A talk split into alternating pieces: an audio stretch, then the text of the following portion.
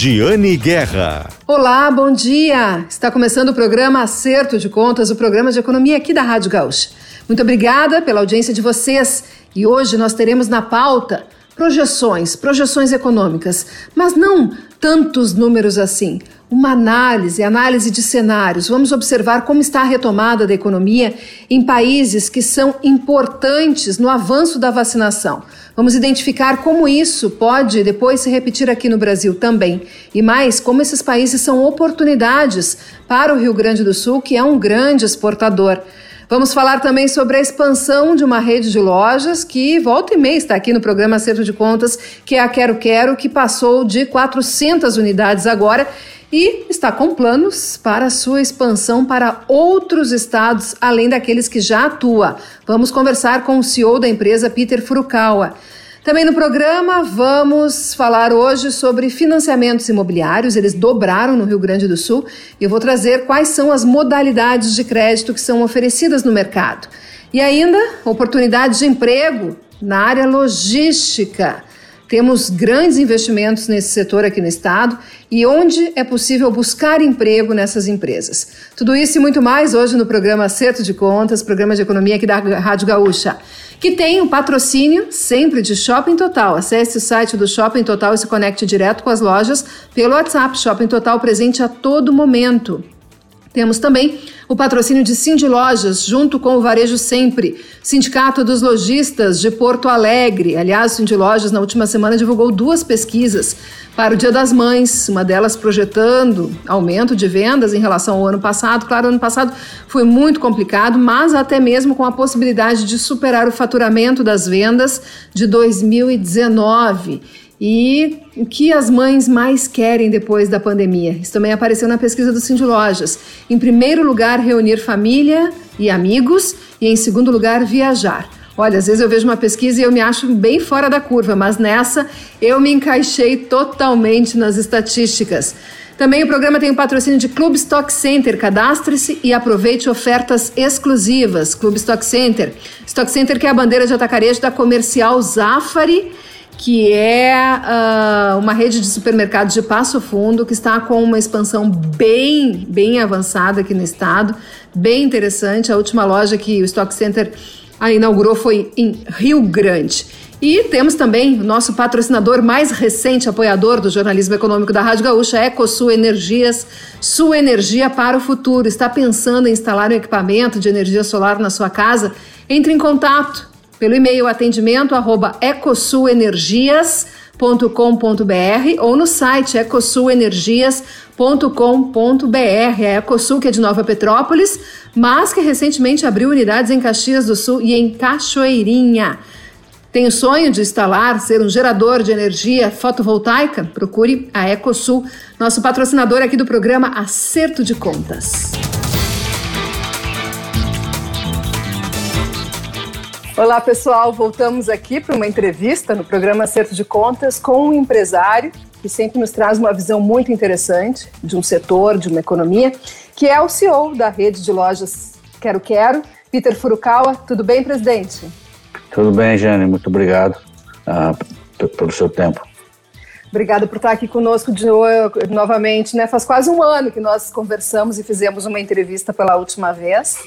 Uh, como é que está essa vida de empresa de capital aberto? Como os resultados estão bons, eu acho que todo mundo está feliz, então nesse momento não posso. Não, é, é, difícil dizer como, como será se algum momento ficar mais difícil, mas agora está tá indo super bem, a ação performou super bem depois, então todo mundo está feliz, né? Uh, tem, um, tem um pouco mais de, uh, eu diria, tem mais trabalho de falar com os acionistas do que eu tinha antes. Antigamente era um para um, basicamente, né? Agora são muitos fundos, uh, uh, então tenho que uh, falar com mais pessoas. algumas vezes toma, toma, toma, mais tempo do que tomava antigamente, mas também dá um é, é positivo porque tem muitas ideias boas que surgem dessas discussões com os acionistas, né? Então, é, eu tenho acompanhado as suas conferências com os investidores, né, na divulgação dos balanços, e eu sempre lembro muito da nossa primeira conversa quando eu visitei a sede de vocês em Cachoeirinha.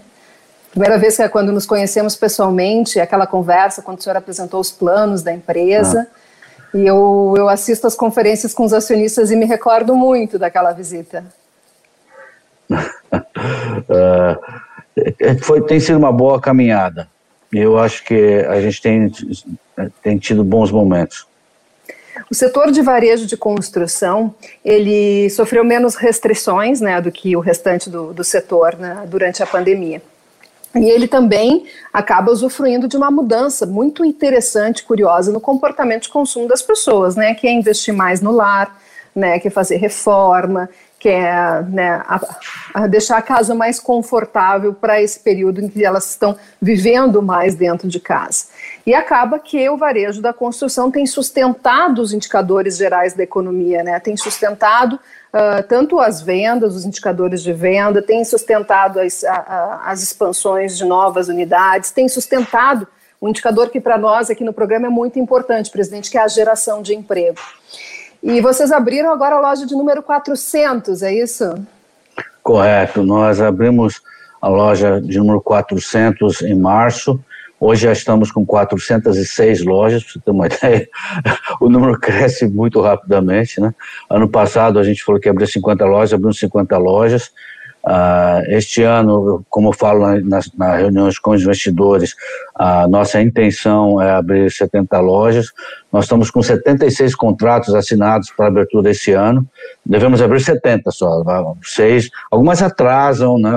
É, outras aparecem no meio do caminho, uh, mas estamos nessa, estamos nessa batida, estamos uh, crescendo bastante, né? Sim. E o senhor é, acha enquanto, que... Desculpa, e quanto, você, e, e quanto ao seu comentário ah, sobre ah, o setor de matéria de construção, eu acho que tem dois fatores acontecendo. Um muito importante, que é isso que você falou, as pessoas estão em casa, estão querendo investir mais em casa, etc. Ah, mas tem o fator também de que, como, a, como os, o, o investimento né, não estão rendendo muito, tem muita gente partindo para a construção. Né? Então, eles já tinham vontade de ter uma segunda casa na praia, na, na serra, ah, e, e, aí eles estão indo e, e, construindo. Então, você vê muita construção ocorrendo também. Não é só uma reforma na casa, mas uma construção. Até no setor ah, de construção civil mesmo, de empreiteiras grandes, você vê São Paulo, grandes centros, todo mundo construindo, são vários prédios que estão sendo uh, construídos e depois que, esse, na hora da entrega desses apartamentos, muitos não são acabados, certo? Então, uh, na hora de entregar, nós de novo, na seção de materiais de construção, temos uma venda uh, significativa. Isso está ocorrendo agora. E, presidente, vocês continuam com aquela característica de varejo de interior? A expansão ainda é com foco no interior? Sim, nosso modelo ele é direcionado para o relacionamento, né? Ele funciona muito bem, ah, onde a gente possa, possa construir um relacionamento com os clientes ah, de longo prazo, né? Então, nosso foco sempre, vocês têm uma ideia, nossa, ah, 80% das nossas lojas são abaixo de 100 mil habitantes. A média Uh, e desse, desses 80%, a média de população são 27 mil, 27 mil habitantes. Então, uh, são, são cidades menores uh, que têm a nossa característica, o nosso jeito, onde a gente leva os produtos e o crédito. Então, isso tem, tem sido e deve e vai continuar assim por muitos anos ainda. É. E vocês estão atuando então agora em quais estados e tem planos de ampliar essa presença para outros estados também? Nós estamos em, no Rio Grande do Sul, Santa Catarina e Paraná. Essa expansão desse ano ainda é, e do ano que vem também, majoritariamente, ainda vai ser muito ah, Paraná e, e Santa Catarina. Este ano nós temos três lojas já na divisa do Paraná com o Mato Grosso do Sul. Então nós vamos abrir três, duas ou três lojas já atravessando a divisa ali é, no Mato Grosso do Sul, tá? Ah, Chegando também, então. É, também é, o Daniel, que é nosso diretor de expansão, é, tem só 40 anos de empresa, né? É, conhece pouco. Conhece pouco. ele até tinha receio com o interior de São Paulo, mas eu sempre falei para ele, é igualzinho. Né? Aí ele foi lá, passou agora alguns dias visitando acho que 29 cidades ali do Pontal do Paranapanema, voltou muito animado, falou, poxa, a vida é igualzinho mesmo, é igualzinho mesmo, não tem diferença. Né? Mesma característica de relacionamento, ah, mesmo tipo, pessoa simples, que, é, tem, tem uma certa falta de produtos em alguns, em alguns desses lugares, então, e crédito também, então quando a gente vai, é, eu não vejo nenhuma dif diferença, né? Ano que vem já devemos ter alguma coisa ali no Pontal do Paranapanema. O senhor sabe que até por essa nossa relação, né, de conversar eventualmente, fazer entrevistas, atualizar nossos le ouvintes e leitores sobre ah, os planos da empresa, eu também fico monitorando, assim, eu tenho lido que os bancos de investimento falam da Quero Quero, porque agora é uma rede com capital aberto, né? Então, e sempre é um destaque bem interessante nas, nas análises essa expansão de vocês com foco no interior, porque ah, para eles isso tem um custo menor né, para a empresa do que, do que ah, no caso de redes que querem as grandes metrópoles, né, e também a, facilita a concorrência, e por essa, essa característica também da Quero Quero. Né, então a aposta de vocês é seguir nessa linha, porque eu sei também que vai ter muito investidor que vai nos assistir aqui. É, nós temos dois, é, duas avenidas muito grandes uh, de crescimento. Tá? Uma é que as pessoas muitas vezes é, não, é, não, não têm conhecimento disso, mas o mercado de material de construção é muito fragmentado. Tá? Toda cidade tem 5, 10 é, é, lojas vendendo material de construção. Né? Ah, e, então, nós, ah, mesmo do tamanho que Quero Quero tem, nós devemos ter uns 8%, ah, menos de 10% de fatia de mercado. Obviamente, em cidades, algumas cidades que a gente está há muito tempo, a gente já tem lá 20%, 25% do mercado. Mas tem muito espaço para crescer. Tá? Então, tem uma avenida de crescimento e que a gente tem feito um crescimento. A gente apresenta nas reuniões de investidores o quanto o mercado cresce e quanto a gente cresce. Né? Uh, nós temos crescido muito, muito, muito mais acima Uh, do que o mercado nesses últimos cinco anos. Então, essa é uma via de crescimento.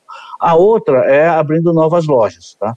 Ah, como nós temos uma combinação, e isso é importante também, acho que todo varejista ah, que estiver me ouvindo vai entender, quando você é uma categoria só, certo? Você vai abrir numa cidade pequena, vamos dizer 10 mil habitantes, é muito difícil com o que você vende você rentabilizar aquela operação.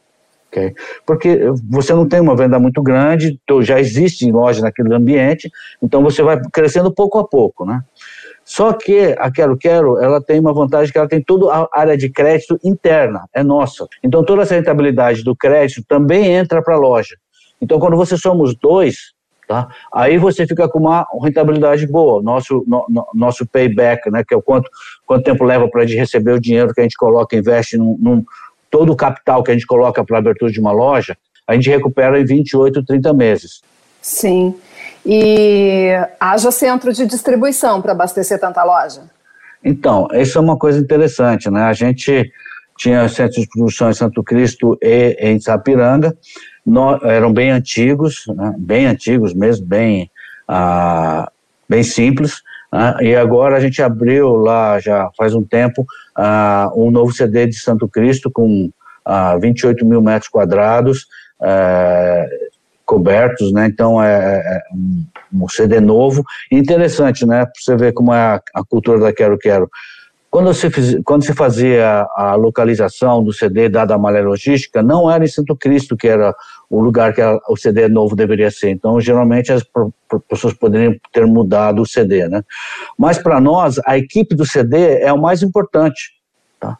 Eles são fantásticos. Tá? Então, para que, que eu vou mudar? Eu não tenho não tem como justificar isso. Então a gente fez o CD lá mesmo, porque tenho certeza que aquela equipe vai fazer valer muito mais a pena do que mudar ah, para um lugar onde ia economizar mais diesel, ah, mas em compensação a equipe ia ter toda nova, né? Então a gente não podia fazer isso. O mesmo aqui em Sapiranga, né? nós inauguramos ah, terça-feira, né? ah, saíram os primeiros caminhões do nosso novo centro de distribuição. Também quase 30 mil metros de centro de distribuição Imagina, 30 mil metros são três quadras inteiras, tá? ah, operando agora do nosso novo centro de distribuição de Sapiranga, que ficou, ah, começou a operar terça-feira. Né? Tem uma fila de caminhão lá, os caminhoneiros todos muito felizes, porque ficou muito melhor para eles também. E ah, em junho a gente ah, em junho a gente inaugura o nosso CD de Corbélia, eh, perto de Cascavel, que vai atender toda a região ali oeste do Paraná. Né? Ah, então, conforme a gente vai crescendo o número de lojas, a gente vai ter que ter um outro CD. E como a gente tem crescido 50, 70 lojas por ano, Tá? A gente vai tendo que abrir mais CDs conforme a gente vai evoluindo. Sim. Quantos funcionários hoje a Quero Quero está empregando? 7.500 funcionários. É, muita coisa, muita coisa. E agora, presidente, antes de encerrar mesmo, aquela pergunta que eu sempre faço para o senhor, né, porque eu sei que o senhor tem uma visão de mercado muito boa, não só do seu setor, mas no geral. Mas a gente sabe que tem muita gente que ainda está tá, tá, tá sofrendo o impacto da pandemia, né? Qual é, qual é a sua visão assim para o mercado de, de uma retomada, de a vacinação trazer uma certa tranquilidade, né? De, de não ter novos fechamentos, porque por mais que o setor sofra menos restrições, ele acaba tendo um impacto indireto eventualmente, né? Então, como é que vocês estão enxergando assim os próximos meses, o segundo semestre do ano aqui no país, na economia? Olha, só, só para você, você ter uma ideia também, uma coisa que a gente pode medir é a falta de produtos que está tendo, certo? Então, Preços a falta de também, produto né? é, é aumento de preços que tem sido dados.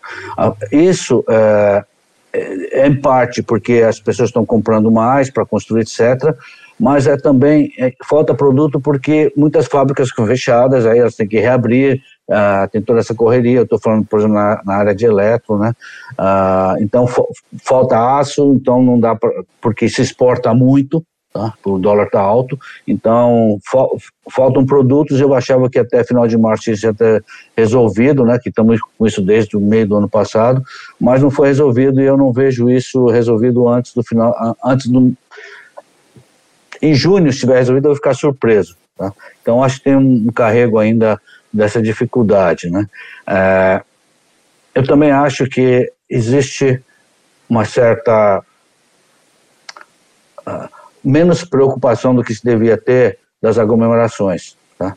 Então, você vê que é, sempre tem os feriados, as pessoas fazem muitas aglomerações, aí você tem muita doença vindo e você fecha de novo a economia, fecha os estabelecimentos. Aí agora abre de novo e vocês viram aí, você deve ter visto o quanto de gente tinha na rua uh, ultimamente né, com essa abertura no Rio Grande do Sul, é, em Porto Alegre pelo menos. Então, isso de novo complica, né? Porque se a gente não for mais cuidadoso, tá, a gente vai priorizar a, ter, a exposição, né, presidente? Exato. A gente priorizar vai ter a exposição para manter a economia, para quem sabe retomar as é, aulas de uma é, forma exatamente. Segura. Saber focar no que precisa agora, né, presidente? Exatamente. Essa é uma bandeira minha também.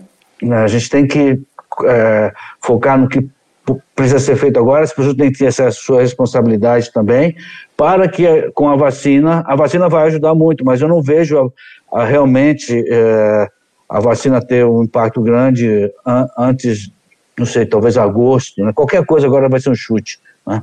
Ah, mas eu ainda acho que o segundo semestre vai ter suas implicações. Ah, quem tem loja em shopping está sofrendo muito, é, é, é, até muitas lojas de rua também, é, está impossível a se manter uh, operando vare, um varejo uh, do jeito que, está, que estamos operando hoje. Okay? Com essa incerteza, uh, né, é, com a É muito difícil. Eu vejo, eu vejo colegas meus no CDL realmente são heróis. Né? Varejistas Sim. hoje são. Eu, eu não posso falar isso para nós porque nós somos uma categoria essencial, né? mas Uh, vejo o, pessoal que Mas tem que quer que os, os seus pares muito. de varejo também consigam, né, uh, ter é, uma retomada e uma é, Se você olhar, é, no, no varejo, não é onde as pessoas ficam doentes.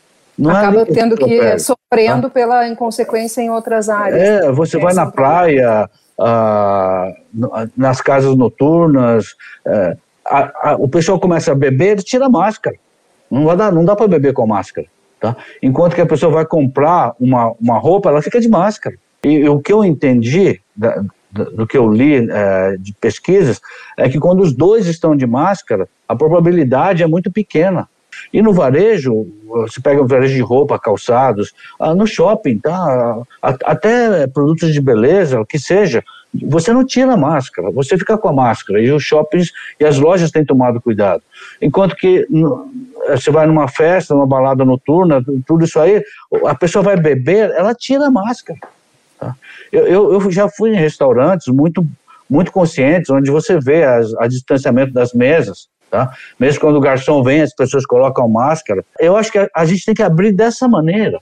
Tá? Todo, as pessoas precisam viver, os, os varejistas não aguentam mais, é impossível. Logo começou a pandemia, eu falei, cuidem do seu fluxo de caixa, né? Hoje eu já estou falando, olha, ter ciência disso, não é no varejo que as pessoas estão pegando o vírus. Vamos torcer, presidente, que na nossa próxima entrevista, atualizando os planos, quem sabe no próximo trimestre, né, depois do próximo balanço, a gente já tenha já um cenário melhor, né, mais, uh, mais claro. Obrigada pela entrevista. Sucesso para Quero Quero. Estou sempre torcendo muito por vocês, vibrando muito pelos avanços e pelas novidades que o senhor nos traz aqui, tá? Obrigado, Jane. É um prazer sempre estar falando com você.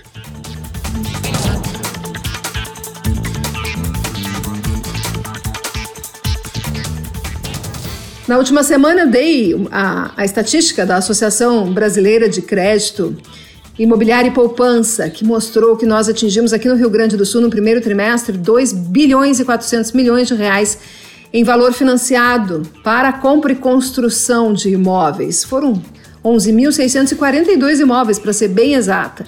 E é o dobro do mesmo período do ano passado. O setor recebe muitos estímulos, a taxa de juro reduzida, as pessoas querendo ficar mais em casa e agora durante a pandemia querem uma casa maior, né? Ou querem sair da, da casa dos pais.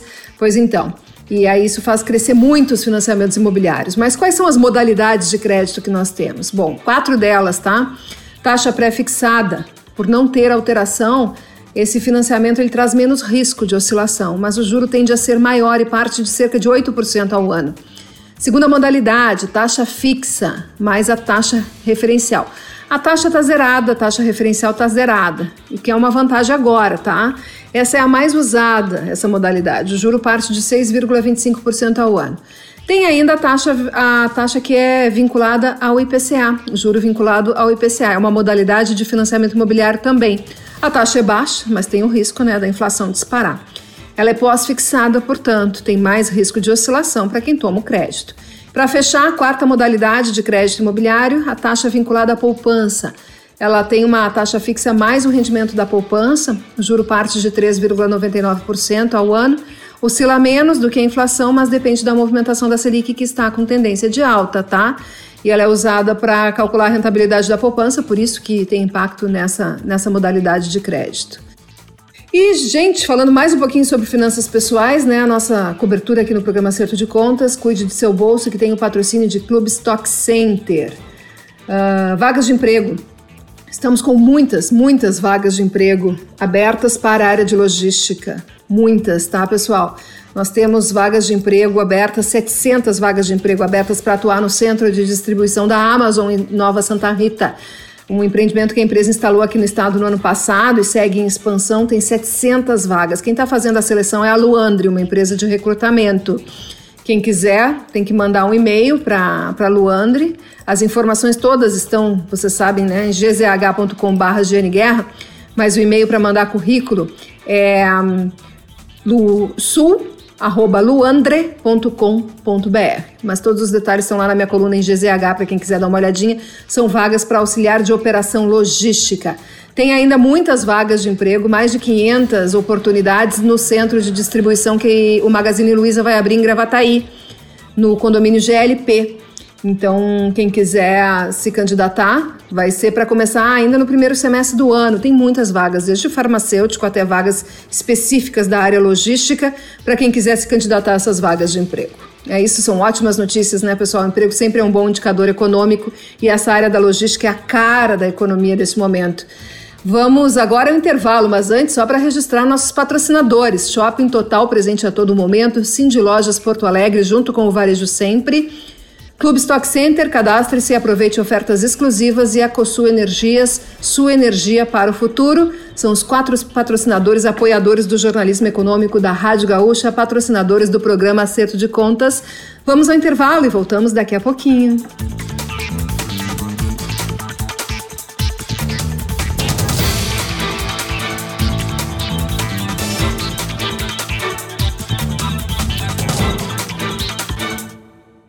Aqui é Giane Guerra e eu espero vocês na Gaúcha para ouvirmos empresários antecipando investimentos, análises econômicas e, é claro, dicas de finanças pessoais. Tudo sempre em primeira mão no acerto de contas, agora com uma hora de duração. Domingo, das 6 às 7 da manhã. Voltamos agora com o programa Acerto de Contas, programa de economia aqui da Rádio Gaúcha, todos os domingos, pela manhã, bem cedinho. Muito obrigada pela sua audiência. E nós temos os patrocinadores aqui do programa Shopping Total, presente a todo momento, Cindy Lojas Porto Alegre, junto com o Varejo Sempre, Clube Stock Center, cadastre-se e aproveite ofertas exclusivas. E EcoSul Energias, sua energia para o futuro. Os apoiadores aqui do jornalismo econômico da Rádio Gaúcha. Falando nisso, vamos falar sobre economia, macroeconomia, traçar cenários, como deve ser a retomada da economia com o avanço da vacinação, que está lenta aqui no Brasil, mas que vai acontecer, né? E para isso eu conversei com Igor Moraes, que foi presidente da Fundação de Economia e Estatística e agora é da empresa ForLab, que ficou um bom tempo nos Estados Unidos fazendo pós-doutorado. Um trecho da entrevista com ele foi para traçar esses cenários e vamos ouvir agora um pedaço dessa entrevista. Eu, eu queria agora que a gente uh, falasse um pouquinho, que eu sei que é um monitoramento que tu, tu estás fazendo, que é sobre como uh, as economias, economias importantes do mundo têm se comportado com o avanço da vacinação. Porque é o que a gente espera, né? É a grande aposta aqui, que a gente não tenha que fechar de novo, né? Que a gente consiga ter uma retomada com um cenário mais claro e não com tanta insegurança. Uh, temos outros desafios, né, como a falta de insumos, preço de matéria-prima, enfim, mas a questão da vacinação é bastante importante, em especial isso pega o comércio, né, de bens e de serviços e acaba tendo impacto na cadeia econômica. Mercado de trabalho, né, importante para o impacto no mercado de trabalho, a vacinação é importante para a gente conseguir evitar mais desemprego, conseguir a retomada das vagas. Olha, os sinais positivos, vamos parar de olhar Brasil aqui, vamos olhar lá da porteira para fora. E da porteira para fora está acontecendo coisas e tem sinais que vai reverberar na economia brasileira. Então vamos lá, o primeiro deles tu citou, processo de vacinação. Há países que está com muito avançado, como é o caso de Israel, e a gente sabe que eu não preciso vacinar 100% da população para começar a abrir a economia. Provavelmente 80, 90% da população gaúcha não vai ter contato com a população do Pará. Então eu não preciso vacinar 100%. Né? Então, é óbvio que a gente tem que vacinar a maioria da população. E depois de um certo patamar, tu já vai liberando a economia. Isso já é possível verificar em alguns países de importância menor, e o, e o país com maior relevância econômica é os Estados Unidos. Mas o avanço da, da, da economia, ela tem um segundo motivo que eu quero te chamar a atenção, que foi o pacote fiscal americano aprovado no início de março que já está entrando em vigor com a transferência de mais de 600 bilhões de dólares para famílias. É dinheiro na conta. E muitas vezes essas pessoas pegam esse recurso, nós estamos falando aí em torno de mil dólares, mil e poucos dólares por semana, para famílias que ganham, que ganham menos de 70 mil dólares ano. Isso vai permitir a manutenção do consumo, mas o pacote é mais do que isso, ele é 1,9 trilhão de dólares tem dinheiro para municípios, tem dinheiro para empresas, tem dinheiro para vacinação. Isso é, é, é, recurso que irriga a economia. Em que magnitude? Nós estamos falando de 8 a 9% do PIB americano despejado entre abril e dezembro. É óbvio que isso vai gerar um efeito dos mais diversos, e eu te digo primeiro: o FMI divulgou em abril, agora, a revisão dos números de crescimento para a economia americana. Antes se imaginava que ele ia crescer 3%. Depois do pacote e do processo de, do avanço da vacinação por lá, a projeção é 6,4%. A maior economia do mundo vai crescer a taxas da China, 6,4% é mais do dobro do que a economia americana cresceu em média nos últimos 10 anos. É o maior crescimento desde a Segunda Guerra Mundial. Alguma coisa vem para o Brasil, né? Então vai ser oportunidade. Que tipo de oportunidade? É a primeira que eu já chamo, que aí entra numa questão, numa discussão de desafios, que eu é, alertei os empresários. Nós estamos reclamando do aumento do custo de produção, principalmente do aço. Espere mais aumentos. Por quê? Porque esse pacote americano ainda não entrou circulando na economia. E mais, além da primeira economia do mundo crescer 6,4, a segunda maior economia do mundo, a China, a China, a previsão é crescer 8%. A China não crescia 8% há pelo menos uns 10 anos. Então, peraí, nós estamos falando que metade do PIB mundial, um cresce 8, o outro cresce 6,4. É claro que a gente vai ser beneficiado. O primeiro benefício, preço das commodities. Mas, ao mesmo tempo, gera esse desafio que eu te comentei. vai subir muito o preço de determinados produtos. Já viu esse processo nos últimos meses e ele teve aqui concentrado principalmente em alguns produtos industriais. Aí eu estou falando de nafta, o aço em dólar esse ano 21%, o alumínio 17%. É óbvio que nós vamos enfrentar aqui um desarranjo de cadeia produtiva. Vai faltar produtos, porque o crescimento é muito forte num curto espaço de tempo, mas ao mesmo tempo abre oportunidades. Aí nós entramos nessa oportunidade, o nosso desafio é Será que estamos prontos para essa diplomacia e poder aproveitar esse bom momento que pode abrir para a economia brasileira, que é um ciclo de, não só de commodities, mas de crescimento? Sempre no Brasil, quando a gente teve um, um processo de é, ciclo de commodities muito elevado, preço elevado, a taxa de câmbio era valorizada, né, porque aí era uma relação inversa. E nós estamos num alinhamento diferente, que é o mundo crescendo de forma muito acentuada nos próximos meses, preços de commodities nas nuvens, já deve ter visto aí como está a soja, né? E nós vamos ter safra recorde de soja esse ano. O Brasil se consolida aí pelo segundo ou terceiro ano como maior produtor de soja do mundo, tá? exportador do mundo. Então, nós vamos ter quase 200 bilhões de reais de receita em soja, só em soja, sem falar do minério de ferro. E o terceiro elemento, isso tudo concomitante com a taxa de câmbio desvalorizada. Então, é óbvio que esse dinheiro vai irrigar a economia, mas não no curto prazo. E, e qual é o impacto disso na inflação? Aqui a gente tem dois movimentos. Primeiro, preço ao produtor, que já está subindo, né, mas em especial em países emergentes, conta da questão cambial. Quando tu joga desvalorização cambial em cima, então o que era valorização de dólar do preço de uma commodity mais desvalorização cambial, o impacto interno no país é muito grande. Então, o primeiro movimento que a gente já enxerga é preço ao produtor. Nós enxergamos isso no Brasil em 2020 com o IGP. Né? Sim, o IGP. Sim. Por enquanto está em 30%, né? Acumulado de 12 meses. É. Mas se continuar a pressão assim, mas o que acontece, na, na minha opinião, e o que eu estou percebendo, está mudando a composição. Lá atrás foi o preço das commodities, foi a soja, foi produtos alimentares. Por quê? Porque era o fica em casa. E o fica em casa, ele gera uma inflação. Aí nós tivemos aqui uma composição muito complicada, porque nós proibimos, no caso do Brasil, nós proibimos o funcionamento de pequenas atividades e concentramos aquilo em supermercados grandes. Ou seja, involuntariamente o governo criou oligopólio ou monopólio. Então, nós concentramos demanda, é, é, mais ineficiente do ponto de vista de economia isso, não do ponto de vista de saúde, mas do ponto de vista de economia, é mais ineficiente por quê? Porque o restaurante compra no Ceasa, e aí ele compra mais barato. Quando tu compra no supermercado, tu paga um preço, um gap maior. Então, é, do ponto de vista econômico, é mais ineficiente. E aí isso bateu na inflação de alimentos. Agora o que a gente enxerga é diferente. Eu tenho retomada forte da indústria, a indústria consome energia, eu tenho retomada forte da circulação de pessoas que consomem energia, que é a gasolina, e o que está pilotando o aumento de preço ao produtor é energia. Então, nós não vivemos um cenário diferente de inflação ao produtor. O mundo está experimentando. O que nos diferencia do resto do mundo é a magnitude com que os reajustes estão acontecendo. E o, e o impacto no mercado de trabalho, Igor? É, deixa eu falar sobre o primeiro, né? Eu gosto muito e tenho provocado as pessoas, você, olha, nós precisamos de alguma maneira viabilizar um estudo desse último ano para descobrir o que deu certo e o que deu errado.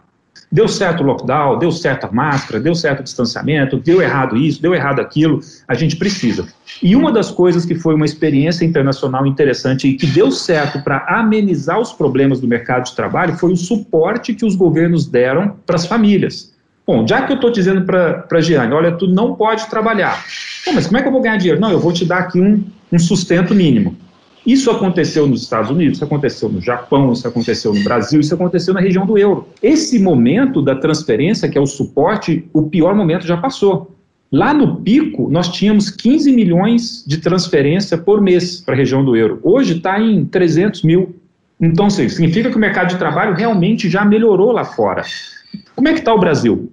Na mesma linha a gente deveria diferenciar entre os setores. Né? Existe um setor que foi mais prejudicado em todo o mundo, não foi só no Brasil, que se chama, né, o termo utilizado técnico é lazer e hospedagem.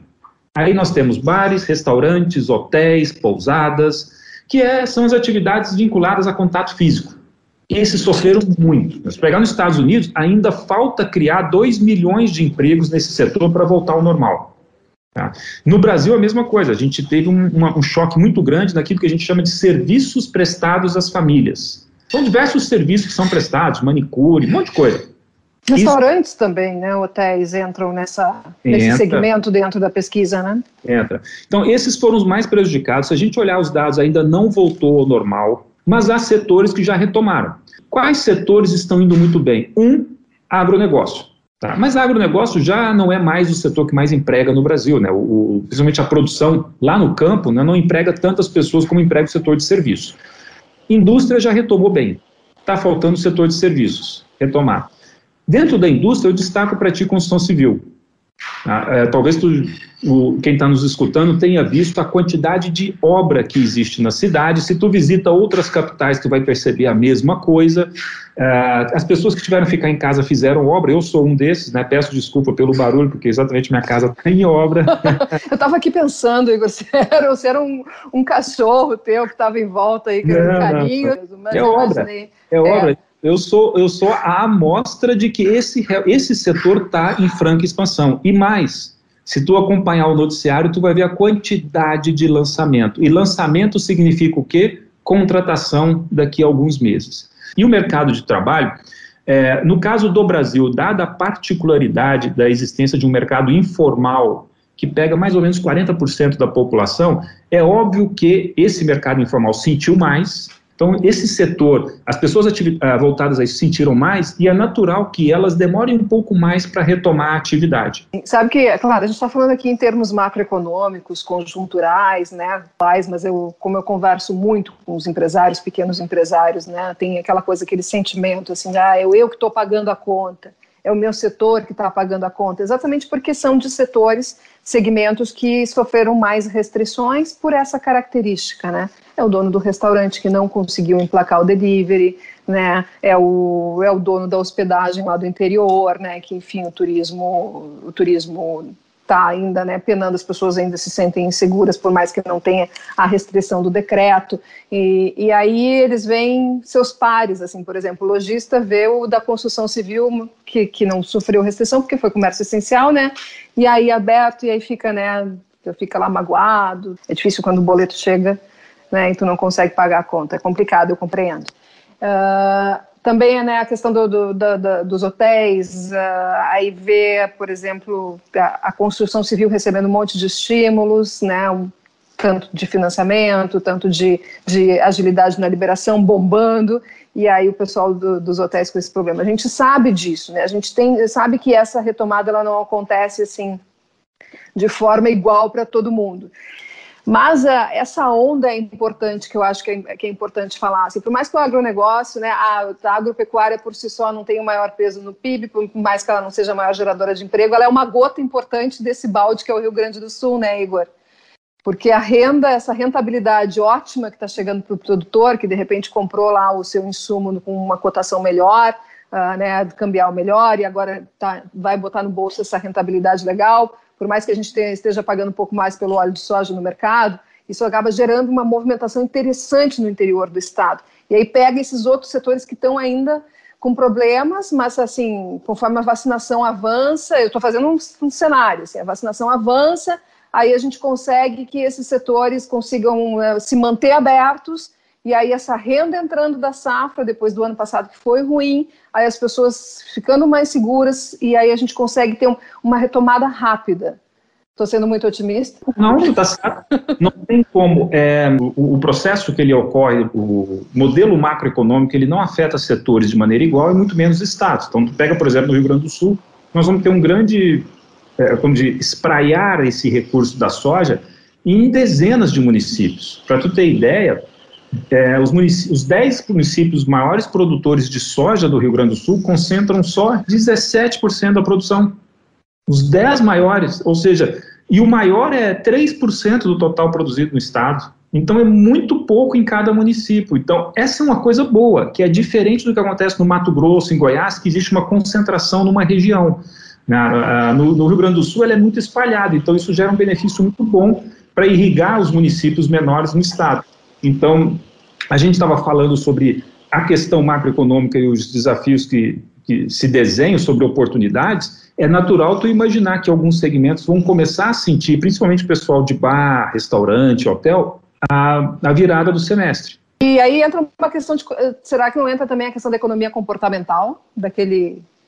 do consumo que estava represado, da vontade de, de, de, de, participar de evento, de sair. As pessoas falam assim, cara, eu quero ir no bar encontrar meus amigos, tomar cerveja, enfim, eu quero ver um jogo no bar, é, enfim, eu quero viajar, enfim, eu quero ir para o exterior, porque um dos movimentos que a gente enxergou é as famílias, até as famílias mais ricas, a classe média também, no, geral, não podia viajar. O que, ele teve que fazer? Pô, eu vou aqui, vou, pro, vou para Garopaba, não, não é nenhum demérito, eu adoro Garopaba. Mas eu vou aqui para Garopaba, eu vou para Urubici, eu vou para Canela, eu vou para Gramado, enfim, o, o, turismo nosso, ele morreu em quantidade, mas ele virou. Passaram-se a consumir produtos nacionais, porque também dificultou o acesso a produtos estrangeiros. E eu acho que vai ter esse a gente chamado rebote. Eu arrisco dizer para ti que o Natal desse ano provavelmente seja o melhor Natal dos últimos 10 anos.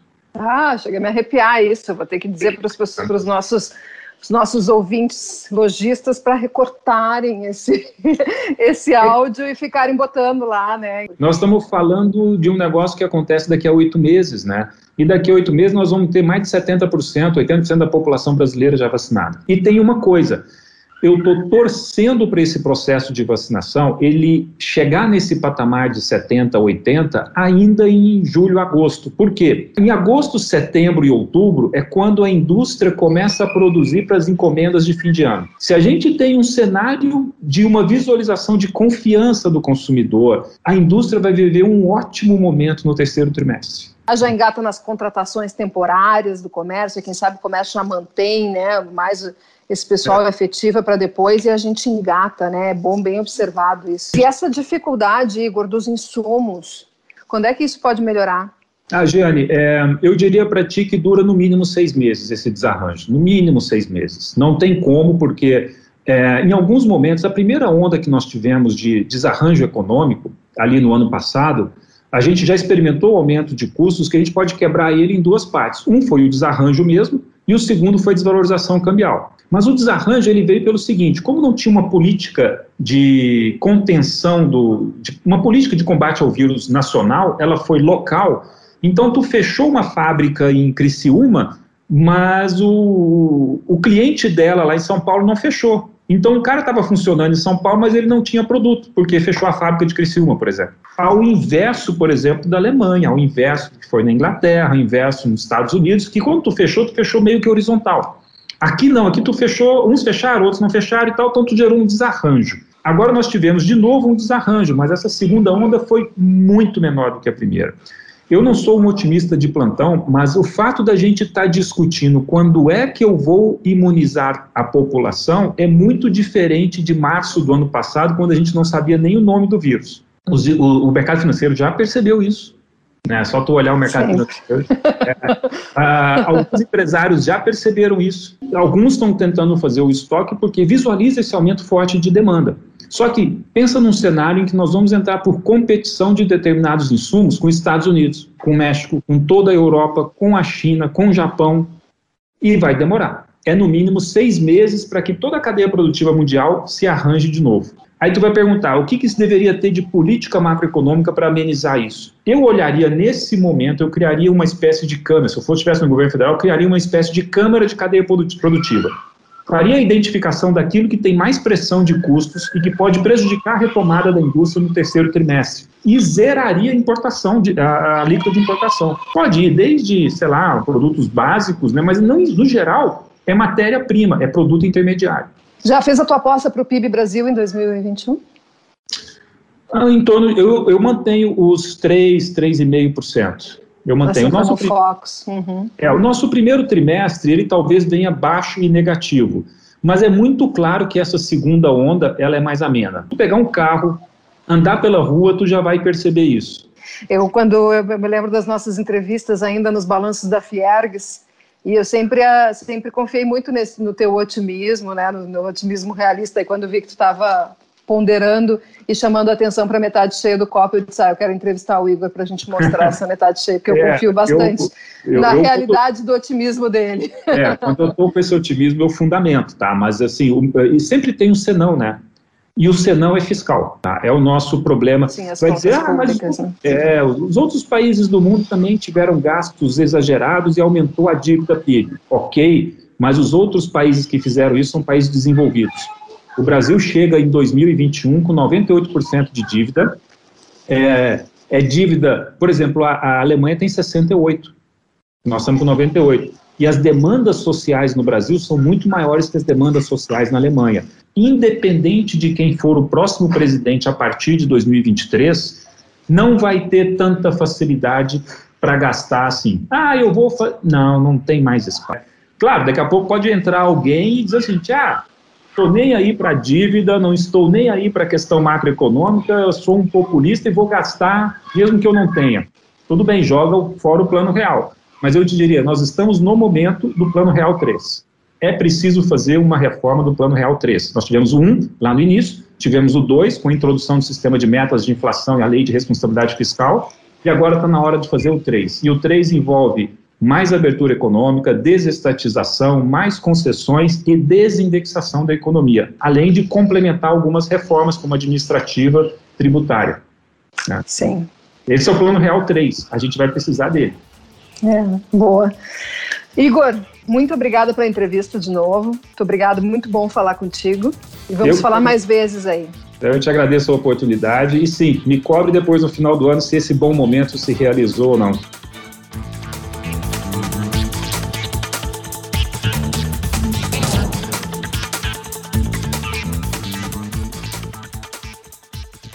Esse foi um trecho da entrevista que eu fiz com o Igor Moraes, o economista da ForLab. Quem quiser uh, conferir a entrevista completa com mais informações, está lá no meu Facebook, né, Giane Guerra, Facebook. E também ao longo da semana vou colocar em gzh.com/barra Giane Guerra. O programa de hoje fica por aqui. Nós temos sempre patrocínio no programa de Shopping Total. Se conecte direto com as lojas pelo site do Shopping Total uh, que tem uma ferramenta para conectar o cliente com as lojas pelo WhatsApp, Shopping Total presente a todo momento, o Sindicato dos Lojistas de Porto Alegre, junto com o Varejo Sempre, assim, de lojas que fez a sua pesquisa de Dia das Mães, trazendo uma boa perspectiva de vendas para essa que é a segunda data mais importante para o varejo. E também Clube Stock Center, cadastre-se e aproveite ofertas exclusivas Stock Center, uma rede de mega lojas de atacarejos que inaugurou recentemente uma unidade em Rio Grande, no sul do estado. E para fechar, EcoSul Energia, sua energia para o futuro. Está pensando em instalar um, um equipamento para geração de energia solar na sua casa, na sua empresa? Entre em contato com a EcoSul Energias no site ecosulenergias.com.br, empresa de Nova Petrópolis que abriu recentemente unidades em Caxias do Sul e Cachoeirinha. Nós temos na técnica de hoje Eduardo Polidori e Daniel Rodrigues, na edição de áudio Douglas Weber. E na produção, sempre meu parceiro da coluna Acerto de Contas, Daniel Jussani. Um ótimo domingo a todos vocês, cuidem-se e até semana que vem.